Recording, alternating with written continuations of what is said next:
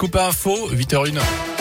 Bonjour. Bonjour Jérôme, bonjour à tous. Et à la une, bas les masques. Vous le savez, depuis hier, les écoliers de la Loire et de la Haute-Loire peuvent à nouveau respirer. Nos départements font partie des 47 où le masque n'est désormais plus obligatoire pour les élèves de primaire.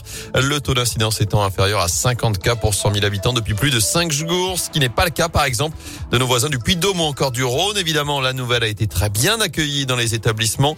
Radio Scoop est allé interroger les premiers concernés, les enfants et leurs parents, à la sortie d'une école de Saint-Étienne. Je pense que c'est très bien parce que personnellement, je suis contre le masque, de pas pouvoir euh, respirer le vrai air. En plus, ça tient chaud. Je fais des os pour pas le porter. On a l'impression de revivre normalement. C'est très agréable de retrouver une vie normale. Ça m'avait changé de mes habitudes. Bah, ils sont au taquet, hein, ils sont contents. C'était chiant et puis ils en avaient marre, surtout, je crois, de vivre comme ça. Donc, du coup, ça leur fait du bien. Ben, c'est cool de plus porter le masque. À l'école, il glissait mon masque. Du coup, j'étais obligée de le remettre, le remettre, le remettre et ça me saoulait en fait. Lui qui porte des lunettes, c'était agaçant pour lui, c'était pénible. À chaque fois, la buée sur les verres, c'était pas terrible. Donc tant mieux, vivement que nous aussi, euh, on enlève nos masques.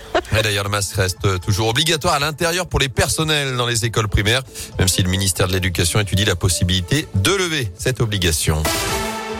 Dans l'actu également, vers un automne de la grogne, c'est aujourd'hui qu'a lieu la première grosse mobilisation interprofessionnelle depuis à la rentrée. L'appel à la grève est national. Il est lancé par l'intersyndicale CGT, FO, FSU et Solidaire notamment. Chez nous à saint le cortège partira à 10h de la Bourse du Travail pour rejoindre la place de l'Hôtel de Ville. À Rouen, le rassemblement est prévu à 10h30 devant l'hôpital. Même heure, place Cadelade au Puy. Jean-Michel Gourgaud est le secrétaire général de la CGT 42. Il y a le problème effectivement euh, des salaires, il y a le problème euh, des conditions de travail. Hein. Euh, Il y a aussi euh, à travers cette sortie de crise des professions qui ont été stigmatisées. hein. Je pense aux soignants notamment, hein, qu'on a applaudi à une époque et puis euh, qu'on crucifie aujourd'hui euh, parce que certains d'entre eux ne sont pas encore vaccinés ou voilà. On est dans un contexte aujourd'hui où le gouvernement joue sur la division. Il essaye de diviser les populations pour faire passer sa politique avec toujours plus de régression. Il revient à la charge, y compris par rapport aux retraites. Et donc, eh bien, il faut que monde du travail euh, réagisse à ça. hein. La construction d'un processus de lutte euh, va s'engager.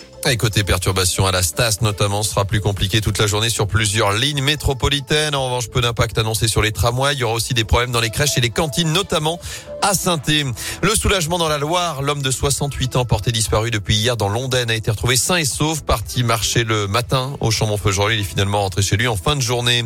Dans la région, la raffinerie de Fézin tourne au ralenti près de Lyon en cause d'un incendie qui s'est déclaré dans la nuit de dimanche à hier.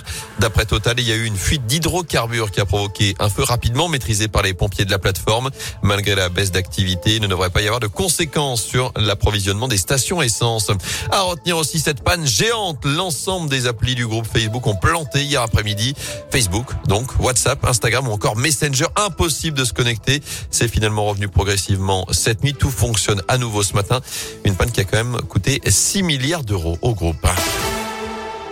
Du sport et du basket ce soir, la deuxième journée du championnat de France. Le déplacement de la chorale de Rouen sur le parquet de Chalon-Reims, ce sera à partir de 20h. Enfin, Jérôme, on connaît la magie de la Coupe de France, les belles histoires, ses exploits, ses épopées cette fois.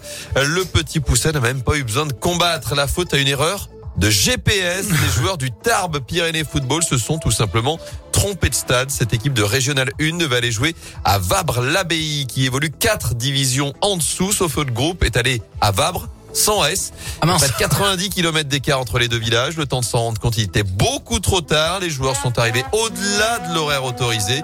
Et le favori a donc perdu sur tapis vert. Le petit Pousset, lui, se qualifie pour le cinquième tour de cette Coupe de France.